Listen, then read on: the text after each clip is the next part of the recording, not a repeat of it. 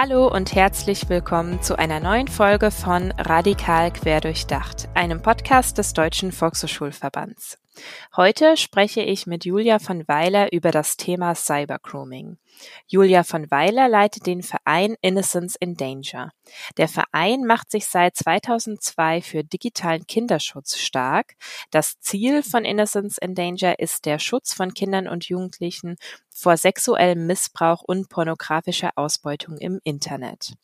Noch eine kurze Info für unsere ZuhörerInnen, bevor es mit dem Interview losgeht.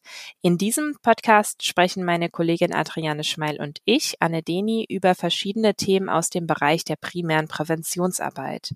Das heutige Interview reiht sich ein in die Podcast-Folgen zum Thema Cybergrooming. In Folge 40 haben Adriane und ich das Thema Cybergrooming umrissen und wir haben euch Materialien für die Praxis empfohlen. Mit Thomas Rüdiger hat Adriane in Folge 41 über Cyberkriminologie und über die Rechtslage zu Cybergrooming gesprochen. Alle Podcast-Folgen könnt ihr über eure Podcast-App nachhören und wir freuen uns natürlich auch, wenn ihr unserem Podcast folgt oder ihn abonniert. Wenn ihr Anregungen zum Podcast an uns senden möchtet, freuen wir uns über eine Mail an pgz.dvv-vhs.de. Und nun wünsche ich euch viel Spaß bei der heutigen Interviewfolge mit Julia von Weiler. Ja, guten Morgen und herzlich willkommen im Podcast Radikal Querdurchdacht Julia von Weiler. Guten Morgen. Wie eingangs erwähnt, möchte Innocence in Danger Kinder und Jugendliche vor sexuellem Missbrauch und pornografischer Ausbeutung im Internet schützen. Wie gehen Sie vor, um dieses Ziel zu erreichen? Gute Frage. Wir gehen quasi über, überall hin, wenn Sie so wollen. Das heißt, wir mhm. klären Kinder auf, wir klären Jugendliche auf, wir klären Eltern auf, wir machen Fortbildungen für Fachkräfte, Haupt- und Ehrenamtliche, wir sind an Schulen unterwegs, weil wir wissen, dass Prävention, äh, Gewaltprävention und Prävention gegen sexuelle Gewalt insbesondere nur ganzheitlich funktioniert. Das heißt, wir dürfen das nicht den Kindern alleine überlassen, sich zu schützen oder auch den Jugendlichen alleine überlassen, sich zu schützen, sondern wir Erwachsenen sind gefordert, sie da gut zu begleiten und äh, sie zu beschützen. Und das bedeutet, wir müssen uns mit diesem Thema auseinandersetzen. Mhm, ja, und wenn man sich bei Ihnen auf der Homepage ähm, umschaut, dann stößt man sehr schnell auf das Projekt Hashtag und du. Mhm. Ähm, können Sie unseren ZuhörerInnen erläutern, um was es bei dem, bei dem Projekt geht? Also da sind Sie auch relativ stark auf, auf äh, YouTube präsent, zum Beispiel habe ich gesehen. Mhm. Äh, Hashtag und du macht dich stark gegen sexuelle Gewalt unter Jugendlichen, heißt das mhm. Projekt. Das heißt also, wir beschäftigen uns mit sexueller Gewalt unter Jugendlichen, also unter gleichaltrigen Menschen. Ähm, dazu muss man wissen, dass knapp über die Hälfte der Jugendlichen in Studien sagt, sie sind von sexueller Gewalt durch andere jugendliche Menschen betroffen. Also mhm. jeder zweite jugendliche Mensch erlebt sexuelle Gewalt durch einen anderen jugendlichen Menschen. Und das sind entweder Unbekannte, in öffentlichen Orten oder aber Bekannte, also Partner oder Partnerinnen zum Beispiel auch in der Schule. Mhm. Und ähm, da setzen wir uns tatsächlich auch mit allen Zielgruppen auseinander. Das heißt, wir haben Workshops entwickeln, die sprechen an Jugendliche, die die Gewalt erleiden, die Jugendlichen, die die sexuelle Gewalt ausüben und die Jugendlichen, die es mitbekommen und vielleicht nicht wissen, was sie tun soll. Gleichermaßen sprechen wir die Eltern aller dieser Gruppen an und Sie können sich vorstellen, dass es vor allen Dingen für Eltern von äh, sexuell übergriffigen oder sexuell gewalttätigen Jugendlichen mhm. nicht einfach ist, sich mit dem Thema auseinanderzusetzen. Ja. Und wir setzen uns auch mit äh, den Fachkräften, haupt- und ehrenamtlichen Fachkräften auseinander, um die, den Handwerkszeug an die Hand zu geben, A, das Thema mit Jugendlichen zu behandeln und B, selber irgendwie fitter zu werden, zu intervenieren, wenn was vorfällt in ihrer Gruppe. Mhm. Ich würde gern mit Ihnen noch gezielt auf das Thema ähm, Cybergrooming zu sprechen kommen. Und ähm, mhm. da gibt es ja bei Ihnen das Projekt Smart User. Mhm. Da auch einfach nochmal so die Frage, was ist ähm, Smart User? Wieso haben Sie das ins Leben gerufen? Mhm. Und ähm, ja, war, worum geht es da mhm. konkret bei dem Projekt? Die Smart User, das Smart User Projekt gibt es schon seit 2008 und das ist mhm. entstanden aus einer Untersuchung, die wir gemacht haben, äh, wo wir erkannt haben, dass viele Menschen über Jugendliche reden, wenn es um diese Themen geht und mhm. weniger mit ihnen.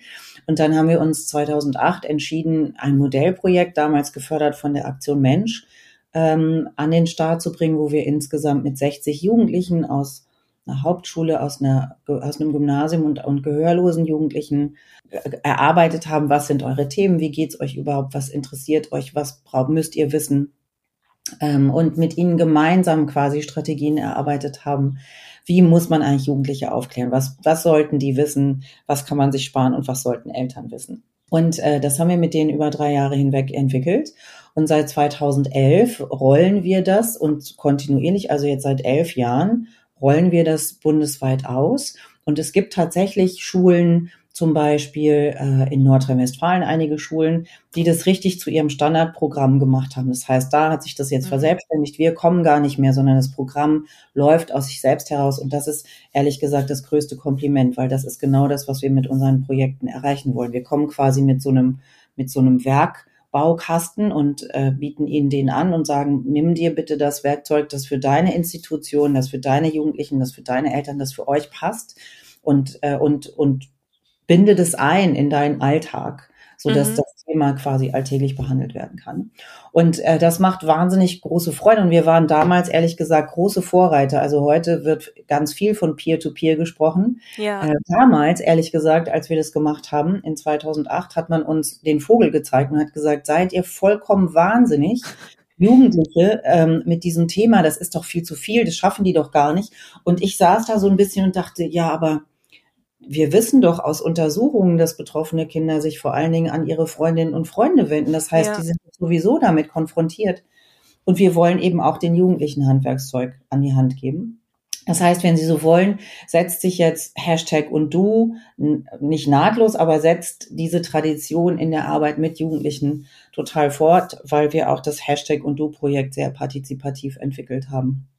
Mhm. Genau, an dieser Stelle ist es vielleicht für die ZuhörerInnen interessant, ein paar Zahlen zu nennen, ähm, die Sie auch auf Ihrer Homepage stehen haben zum Projekt eben Smart User. Also Sie haben bisher knapp 400 MultiplikatorInnen aus ca. 190 Einrichtungen und drei, und, Entschuldigung, 677 jugendliche Smart User TrainerInnen ausgebildet. Das heißt, im Jahr erreichen Sie so zwischen 10.000 und 20.000 Jugendliche. Das ist natürlich schon eine ganze Menge, funktioniert dann eben auch über die MultiplikatorInnen, schätze ich dann, wie Sie genau. eben geschildert haben, hauptsächlich. Mm, hier würde mich noch interessieren, welche Erfahrungswerte Sie aus den Workshops nennen können. Also gibt es zum Beispiel bestimmte Probleme, die zunehmen, von denen die Jugendlichen berichten? Äh, ja, die Jugendlichen selber werden, je älter sie sind, desto kritischer werden sie, was digitale Medien angeht und die mhm. Nutzung und, und die Anstrengungen, die sie da auch unternehmen müssen. Das war tatsächlich vor zehn Jahren noch total anders. Da waren alle immer nur begeistert und alle wollten immer nur. Also da ent, ent, entsteht so eine kritische Distanzierung, ähm, was ich sehr gut finde, weil es, weil wir, wenn Sie so wollen, bilden wir die älteren Jugendlichen aus, Ansprechpartner für Jüngere zu sein. Und es ist natürlich was anderes, wenn so ein cooler 16-Jähriger oder 16-Jährige äh, einer 12- oder 13-Jährigen sagt, hier, pass mal da auf, mhm. äh, oder gib nicht alle deine Daten preis, da hören die nochmal anders hin, als wenn so eine, so eine alte Tante wie ich da um die Ecke kommt, die sowieso immer nur sagt, Vorsicht, Vorsicht. Mhm. Ganz ja. gut. Also, dass sich das so aus ihnen selbst heraus entwickelt. Es entwickelt sich, glaube ich, so eine ähm, neue Form des Selbstbewusstseins im wahrsten Sinne des Wortes. Also wie bewege ich mich im Netz? Was will ich? Was will ich aber auch nicht? Das, was natürlich zugenommen hat ähm, mit der Entwicklung dieser gigantischen äh, Digitalkameras und so, sind die Verbreitung von intimen Abbildungen. Damals war Smart User genau, haben wir das genau deswegen gegründet äh, oder entwickelt, dieses Projekt, äh, weil wir damals schon in 2007 zum ersten Mal mit diesem Phänomen konfrontiert wurden. Da wurden aber noch, für die, die es noch kennen, CD-ROMs, wurden diese Sachen auf CD-ROMs gebrannt, ja. wurden physisch weitergegeben. Ja. Ähm, also die Zeiten haben sich wirklich sehr verändert. Also ja, die Verbreitung von intimen Abbildungen, die Verbreitung von den berühmten Dickpics, Penisbildern, ja, das ja. nimmt zu. Und ähm, das nervt die auch und die haben so eine gewisse wie beschreibe ich das äh, äh, am besten? Ich finde, dass die Jugendlichen so eine gewisse resignierte Haltung dazu. Die sagen, ja, ist so, musst du durch, ist irgendwie, lässt sich nicht ändern. Viele ziehen sich dann auch zurück aus äh, den sozialen Netzwerken. Die ähm, DIFSI-Studie U25 aus 2018 hat damals schon konstatiert, das ist jetzt vier Jahre her, dass ungefähr 30 Prozent der Jugendlichen sich nicht mehr digital äußern, weil sie mhm. die Herabwürdigungskultur ähm, so schlimm finden und Angst davor haben. Also da verändert sich eine Menge und, und sie fordern auch, würde ich sagen, mehr ein und sagen, ihr müsst euch um dieses Problem kümmern, das können nicht wir alleine lösen. Und da haben sie ja total recht, auch ehrlich gesagt. Ja, auf jeden Fall. Ähm, ich würde noch mal gerne auf den Peer-to-Peer-Ansatz beziehungsweise Peer-to-Peer-Prävention eingehen, die Sie ähm, ja vorhin auch schon erwähnt haben bei dem Projekt Smart User. Also welche Vorteile sehen Sie noch mal genau bei dem Peer-to-Peer-Ansatz äh, für Smart User oder jetzt auch natürlich für andere Präventionsprojekte? Egal für was, genau. Also genau. Peer-to-Peer ist deswegen großartig, finde ich, weil Sie die Gruppe derer, mit denen Sie sich beschäftigen, äh, stärken, sich auch untereinander zu vernetzen und untereinander so eine Haltung einzunehmen. Und das Interessante ist ja, dass wenn man über Peer-to-Peer -Peer spricht, dann wird das im Kopf oft übersetzt mit Jugendliche, was ja Quatsch ist. Ehrlich gesagt sagt Peer-to-Peer -Peer mhm. ja nur von gleich zu gleich. Das mhm. gilt also für Kinder und es gilt für Jugendliche und es gilt auch für Erwachsene. Und der, das nächste Projekt, von dem ich träume, ist ein Peer-to-Peer-Projekt für Erwachsene tatsächlich. Ja. Ähm, und das Gute daran ist, dass wir also die, in die Gruppen selber gehen und dass wir dadurch, dass wir in die Gruppen selber gehen und in diese Dynamik, die die untereinander haben, wir eben das eigentlich nur schaffen können mit einem ganzheitlichen Ansatz. Nämlich nur dann, wenn wir wirklich alle ansprechen. Also nochmal, die, die sexuelle Gewalt ausüben, die, die sexuelle Gewalt erleiden und die, die sie mitbekommen und vielleicht nicht wissen, wie sie damit umgehen sollen dann und damit, dass wir das auf so eine gemeinsam mit ihnen auf eine respektvolle, achtsame Art und Weise entwickeln, fühlen die sich auch wirklich gut abgeholt und fühlen sich gestärkt darin, selber in die Diskussion untereinander zu gehen oder aber, und das ist einer der wichtigsten Punkte, ehrlich gesagt, sich Hilfe zu holen, wenn sie selber nicht mehr weiter wissen. Also wir können ja nicht von Jugendlichen erwarten, selbst wenn die noch so fit sind, dass die so ein gigantisches Problem wie sexuelle Gewalt äh, alleine lösen können. Das können wir ja auch nicht. Insofern ist der eine Ansatz zu sagen, wir stärken die, die Vernetzung und Kommunikation und auch kontroverse Diskussion untereinander, wenn Sie so wollen. Und gleichzeitig äh, stärken wir sie, bestärken wir sie darin, sich Hilfe zu holen bei vertrauensvollen erwachsenen Personen. Und damit komme ich zum nächsten Punkt. Peer-to-Peer -Peer ist total abhängig. Also Peer-to-Peer-Projekte für Kinder oder Jugendliche sind total abhängig davon, dass es Erwachsene in diesem Umfeld gibt, die das gut begleiten, mhm. Die ansprechbar sind für die Kinder und Jugendlichen, die sich in diesem Projekt befinden und die das auch in der Institution verankern. Auch das können die Kinder und Jugendlichen nicht selber. Das ist, wenn sie so wollen, das Risiko, das sie fahren, weil sie äh, in, in jeder Institution, sei es Schule oder Sportverein oder keine Ahnung, Freizeiteinrichtung, sind sie abhängig von diesen engagierten Erwachsenen. Und wenn die die Institution verlassen und nicht eine neue Person nachkommt, dann schläft so ein Projekt äh, leider auch ein. Aber ähm, so ist das und dann hat man eben einen Zyklus durchlaufen und dann entwickelt sich etwas Neues. Mhm. Ich würde noch ein bisschen ähm, stärker auf die pädagogische Arbeit ähm, eingehen. Also haben wir jetzt ja gerade auch schon ein bisschen anklingen lassen, dass es eben immer noch äh, Strukturen durch, durch Erwachsene braucht, um etwas voranzubringen. Also in Folge 40 sind meine Kollegin und ich unter anderem darauf eingegangen, dass die TäterInnen von Cybergrooming oft sehr jung sind. Ich glaube, diesen Punkt sind sich viele auch gar nicht so wirklich bewusst. Ähm, also, dass die TäterInnen selbst Jugendliche sind und sich damit dann auch strafbar machen. Deshalb noch ein Blick auf die präventive Arbeit mit, äh, mit, mit Jugendlichen und jungen Erwachsenen und auch Kindern allgemein. Also wie muss sich Ihrer Einschätzung nach die pädagogische Arbeit ausrichten, um das Thema zum einen, das große Thema natürlich digitaler Kinder- und Jugendschutz und auch Cybergrooming besser berücksichtigen zu können? Hm.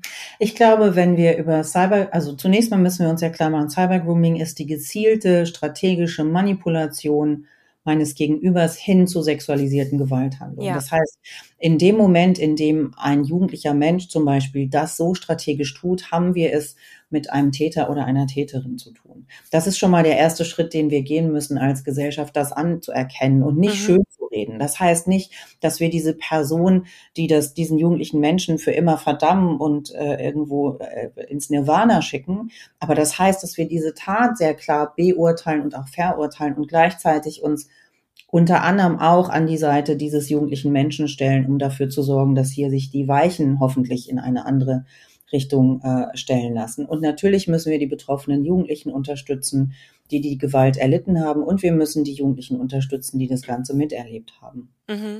damit merken Sie schon, das ist äh, eben auch da so ein, das Wichtigste ist tatsächlich Aufklärung. Ich scheue mich inzwischen, äh, das darf ich hier zur Not gar nicht so laut sagen, aber ähm, ich scheue mich inzwischen tatsächlich das Wort Prävention zu viel zu benutzen, mhm, weil wir ja. im Wort Prävention einreden, glaube ich, dass wir etwas verhindern. Das mhm. tun wir im besten Fall, aber wir wissen nicht, ob das funktioniert. Und es gibt nicht wirklich viele Studien, die jetzt sagen, unsere Präventionsprojekte funktionieren so 1a wunderbar, weil das auch ehrlich gesagt ja wahnsinnig schwer zu messen ist.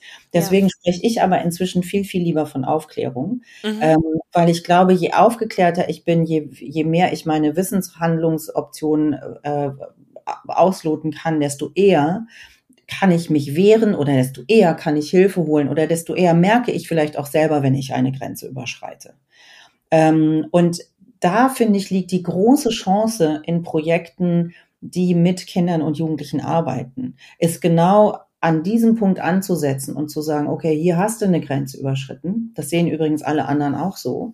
Und wie, was brauchst du jetzt, damit du lernst, dass das eine ganz, ganz schlechte Idee ist für die Zukunft? Und gleichzeitig natürlich müssen wir uns, wenn wir uns, wenn wir das Thema ernst nehmen, auch innerlich bereit machen, die, eine oder andere jugendliche Person zu finden, die tatsächlich, der oder die tatsächlich bereits schon sehr weit fortgestritten ist in dieser Entwicklung zu einem Täter oder einer Täterin. Und dann müssen wir nochmal ganz andere Maßnahmen ergreifen, ähm, um die anderen Jugendlichen in diesem Umfeld zu schützen. Und ich glaube, wir müssen natürlich auch die Eltern und Fachkräfte drumherum aufklären. Das ist noch, das ist wirklich elementar wichtig in diesem ja. Bereich. Und gleichzeitig müssen wir die Jugendlichen darüber aufklären, was sind denn alles diese Straftaten. Das tun wir zum Beispiel auch in dem Hashtag und du Projekt, mhm. Abteilung zu Gesetzen ohne, und das ist mir wirklich wichtig, immer mit dieser unfasslichen Moralkeule zu kommen, mit denen die oft äh, beballert werden, ähm, weil ich glaube, dass die überhaupt nichts hilft. Ich finde, dass so eine sachliche ähm, ja, so eine sachliche, selbstverständliche Aufklärung darüber, okay, wenn du jetzt so ein intimes Bild weiter versendest, äh, Paragraph 201a StGB, wenn du äh, jemanden in eine Zwangslage bringst oder Geld anbietest gegen Sex, 184 StGB, das macht man so und dann klärt man sie darüber auf und dann klärt man sie auch darüber auf, was unter Umständen dann auf, auf Täter oder Täterin zukommt in so einem Fall. Und dann ist auch gut. Ich glaube, dass wir als Gesellschaft das oft wahnsinnig überhöhen und, und, und das so in ihre Birnen hämmern wollen, in dem, wie ich glaube, großen Missverständnis, dass das dann dazu führt, dass sie nicht mehr aus dem Affekt Unsinn machen. Das mhm, ist einfach ja. Quatsch. Ne? Weil wenn ich Unsinn mache, dann denke ich ja nicht drüber nach, sonst würde ich ihn ja nicht machen. Ähm, und da nützt mir auch die größte Moralkeule nicht. Und da müssen wir dann unterscheiden, äh, so eine Verbreitung zum Beispiel von so einem intimen Bild oder, oder eine Unterhaltung, die zu weit gegangen ist. War das Unsinn? War das einfach nicht nachgedacht? War das übers Ziel hinausgeschossen? Gehört das auch zur jugendlichen Entwicklung, seine, seine, ihre Grenzen auszuloten? Oder haben wir es hier schon mit einer manipulativen äh, Persönlichkeitsstruktur zu tun. Und da müssen wir Erwachsenen dann sehr gut hinschauen und dann überlegen, wie bewerten wir das und wie gehen wir mit den Jugendlichen weiter um. Mhm. Ich würde noch gern auf konkret auf den Volkshochschulkontext eingehen, mhm. ähm, genau, weil wir eben mit unserem Podcast auch ähm, in erster Linie Volkshochschulmitarbeitende erreichen, natürlich auch weitere Fachkräfte der Kinder- und Jugendarbeit, mhm. genau, aber auch vor allem Volkshochschulen. Und da würde mich jetzt ähm, interessieren, ob es schon Kooperationen zwischen Innocence und Danger und Volkshochschulen gibt. Also kam es schon zu Zusammenarbeiten oder ähm, falls nicht, sehen Sie Anknüpfungspunkte für Volkshochschulen und gibt es zum Beispiel auch Materialien von Ihnen, die dafür genutzt werden können? Mhm. Äh, es gab noch keine Kooperation. Ich äh, versuche mich gerade zu erinnern, weil ich weiß, dass wir vor langer, es muss wirklich viele Jahre her sein, äh, mal den Versuch gestartet haben und dann kam aber irgendwie das Leben dazwischen. Also mhm. es, es war, gab so erste Gespräche und dann hat sich das irgendwie in Wohlgefallen aufgelöst. Also es gab nicht irgendeinen konkreten Grund, warum das jetzt nicht stattgefunden hat, sondern irgendwie hat es nicht stattgefunden. Ja. Ähm, ich finde, dass es sich äh, total anschließt, ähm, weil sie in Volkshochschulen ja unglaublich viele unterschiedliche Menschen, sehr unterschiedliche Altersgruppen ähm, erreichen. Und sie haben natürlich da auch oft Eltern, ähm, Eltern von von Kindern, von Jugendlichen. Äh, sie haben junge Erwachsene. Sie haben, also das heißt, Volkshochschulen bieten sich total an, finde ich, für zum Beispiel Elternworkshops. Ähm, für, von Hashtag und Du haben wir tatsächlich auch noch, äh, weil es sehr gefördert vom Bundesfamilienministerium, äh, im Moment. Und das heißt, wir haben im Moment noch ganz viele Plätze frei für Elternworkshops zu diesem Thema. Es sind so zweistündige Workshops, die machen wir sehr gerne online, weil ich glaube, dass das für Eltern total schön ist, zu Hause bleiben zu können und nirgendwo hinfahren zu müssen. Ja. Ähm, das ist zumindest unsere Erfahrung. Und, äh, und unterhalten uns mit ihnen, ach so, sie haben jugendliche Kinder, wie geht's ihnen damit, welche Strategien benutzen sie, welche Strategien benutzen andere Eltern, was sind unsere Ideen. Es sind so sehr interaktive, stärkende äh, Workshops für Eltern. Das würde sich zum Beispiel anbieten. Wir haben natürlich auch Material. Wir haben, äh, wir bieten auch Fortbildungen an, also für diejenigen, die zum Beispiel auch ehrenamtlich oder hauptamtlich in der Pädagogik unterwegs sind, sei es im Sport oder, ähm, oder in der Schule oder wo auch immer, können sich bei uns fortbilden lassen. Im Übrigen auch zu Hashtag und du, im Übrigen auch noch kostenlos dieses Jahr. Mhm. Ähm, das können wir nicht so oft anbieten, deswegen sage ich das gerade. Und und wir würden uns total freuen über eine Kooperation. Und wir sind ohnehin als Organisation sehr geübt darin, uns mit den Organisationen äh, zu, hinzusetzen und zu überlegen, okay, was brauchten ihr von uns? Also was macht einen Sinn? Äh, und das dann wirklich eher so individuell zuzuschneidern und nicht zu sagen, okay, hier ist unser Projekt, das ziehen wir auch eins zu eins so durch. Das ähm, macht in unseren Augen, ergibt es nicht so wahnsinnig viel Sinn. Ja, ja, das finde ich gut, weil ähm, wir haben natürlich auch, also wir richten uns ähm, auch zum Beispiel an Respect Coaches, die dann mhm. ähm, an Regelschulen für Schülerinnen und Schüler eben mhm. auch ähm, Projekte umsetzen. Und ich denke, die sind auch oder zumindest was ich gespiegelt bekomme oder auch von Kolleginnen aus der VHS-Welt. Ich kann mich auch erinnern, dass mich ähm, Anfang des Jahres tatsächlich auch eine Kollegin von der Volkshochschule angerufen hat, die konkret zum Thema Cybergrooming ähm, zum mhm. Beispiel nach Projekten gesucht hat. Ähm, mhm. Und da, ähm, genau, also das heißt einfach am besten an sie wenden, dann schaut genau. man Zielgruppe Eltern, also Erwachsene, Zielgruppe Jugendliche. Genau. Ähm, Genau. Oder Zielgruppe Kinder. Und auch da ähm, für, bei, Hashtag und Du machen wir wahnsinnig viel. Das heißt, wir entwickeln gerade auch einen sogenannten Train the Trainer Workshop. Das mhm. heißt, wir bilden dann Erwachsene zu MultiplikatorInnen aus, um das ganze gesamte Projekt in ihren Institutionen umsetzen zu können. Das ist natürlich immer spannend. Ähm, dann entwickeln wir eine Fachkräfte-App, die ihnen dabei helfen soll, äh, zu intervenieren, wenn es zu einem Fall kommt äh, und so weiter. Also gibt's noch viele andere Bausteine, aber ich finde, dass auch dieses Train the Trainer Modul super spannend ist. Wir entwickeln eine, einen Workshop für gehörlose Jugendliche. Das kann vielleicht auch für die einen oder anderen interessant sein. Also gerne einfach an info at innocenceindanger.de schreiben und, äh, und dann kommen wir da auf jeden Fall gerne und gut zusammen. Da freuen wir uns immer. Ja, schön, perfekt. Das ist doch äh, ein perfektes Schlusswort, um dann auch am Ende tätig zu werden. Ja, dann danke, Frau von Weiler, für das Interview heute. Danke Ihnen. Das war die Interviewfolge mit Julia von Weiler von Innocence in Danger zum Thema Cybergrooming. Schaut gerne in die Shownotes und klickt auf die Links, die euch zu den unterschiedlichen Seiten von Innocence in Danger leiten. Schaut euch gerne auch die Videos auf ihrem YouTube-Kanal an. Vielleicht könnt ihr das ein oder andere Video in der Praxis einsetzen. Schreibt gerne eine Mail an das Projektteam von Innocence in Danger, wenn ihr Projekte an eurer Volkshochschule oder in Schulklassen umsetzen möchtet. Das Projektteam freut sich sicherlich sehr auf eure Anfragen und künftige Kooperation. In der nächsten Folge habe ich Fiete Stegers aus dem Projekt Hashtag Use the News im Podcast zu Besuch. Mit ihm spreche ich über den Umgang mit Desinformation zum Ukraine-Krieg, insbesondere im Hinblick auf Social Media. Ich bedanke mich für euer Interesse und sage bis zum nächsten Mal bei Radikal Querdurchdacht.